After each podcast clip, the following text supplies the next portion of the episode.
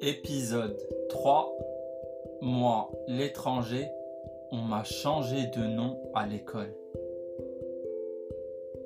Paris, seul dans un studio dans une résidence étudiante avec plein de voisins et voisines internationaux dans un quartier branché et jeune, Oberkampf.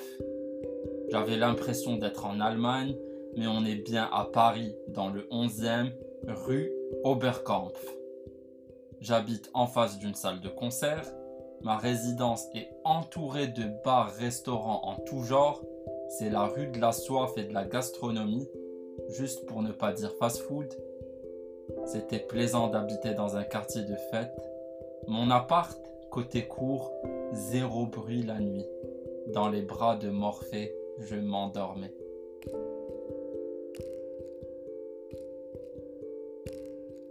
À l'école, tout se passe bien. J'ai des amis français, mais surtout étrangers, car je suis dans une école de commerce internationale. Plus de 70 nationalités se côtoient. Notre point commun, on est né là-bas et on étudie ici, à Paris. Parfois, ça se voit que je suis étranger, ça s'entend. Je n'ai pas toujours euh, toutes les références. Par exemple, le club Dorothée, je ne connais pas donc évitons d'en parler. J'étais cool, jeune, je comprenais vite. J'ai toujours été plutôt sociable avec les profs, la direction et le boulanger d'en face.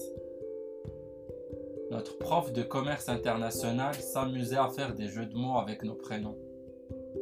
Un peu enfantin, parfois stupide, du type euh, Laurie fait encore pipi dans son lit. Alan, attention au dodan puis il arrive à moi et bug. Mehdi euh, et là deux camarades de classe, Oliver et Stéphane. Je leur passe le bonjour s'ils écoutent ce podcast.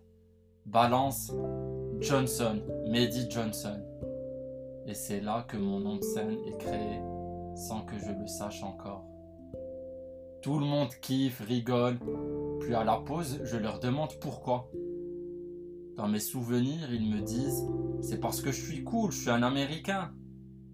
Dans ma tête, je me vois avec mon look, mon longboard skate, avec lequel je venais parfois en cours. Et oui, je suis américain. I'm fucking American. Mary Johnson from Los Angeles. C'est resté. On m'appelait parfois comme ça. J'aimais bien. Et puis c'est tout.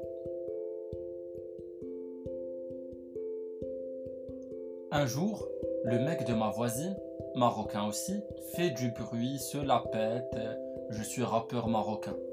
Moi pour rire, ah bon, moi aussi je suis rappeur.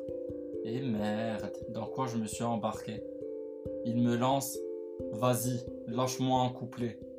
Je réplique aussitôt, ouais mais non, euh, j'ai rien préparé là. Promis, la prochaine fois. Je rentre chez moi blême. Comment je vais faire pour rapper la prochaine fois que je le vois? Je me pose devant mon ordinateur.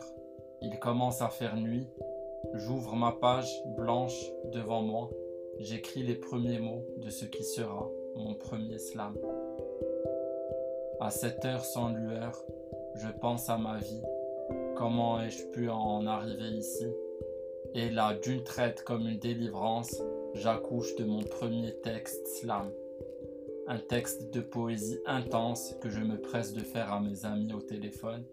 Certains pleurent, d'autres sont émus, et quelques-uns ne comprennent pas ma nouvelle lubie.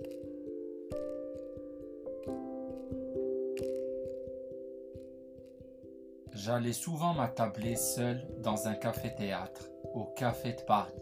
C'était au bout de la rue Oberkampf, géré d'une main de fer par des Kabyles adorables. Les lundis, il y avait des scènes ouvertes. C'était en 2007 et je côtoyais sans le savoir les futures stars de l'humour. Un soir, l'un des serveurs me voit écrire et me dit Passe sur scène, demande à Françoise, elle t'inscrit pour la prochaine. Je vais voir cette fameuse Françoise, une dame qui était jadis chanteuse. Elle gérait avec sa famille cette scène de découverte de talent. Elle me demande ce que je fais Je dis timidement du slam. Elle me demande mon nom de scène. Je dis euh, Mehdi. Puis je lis dans ses yeux encore un Mehdi. Et je ne sais pas pourquoi, je dis quelques instants après Mehdi Johnson. Ça sonne bien pour du slam. Cette poésie urbaine qui vient des États-Unis, née dans un bar à jazz de Chicago. Dorénavant, je suis Mehdi Johnson, slammer à Paris. Mon premier slam sur scène au Café de Paris, devant des inconnus, je tremble, j'ai des trous de mémoire, et là j'ai le soutien et l'émotion du public.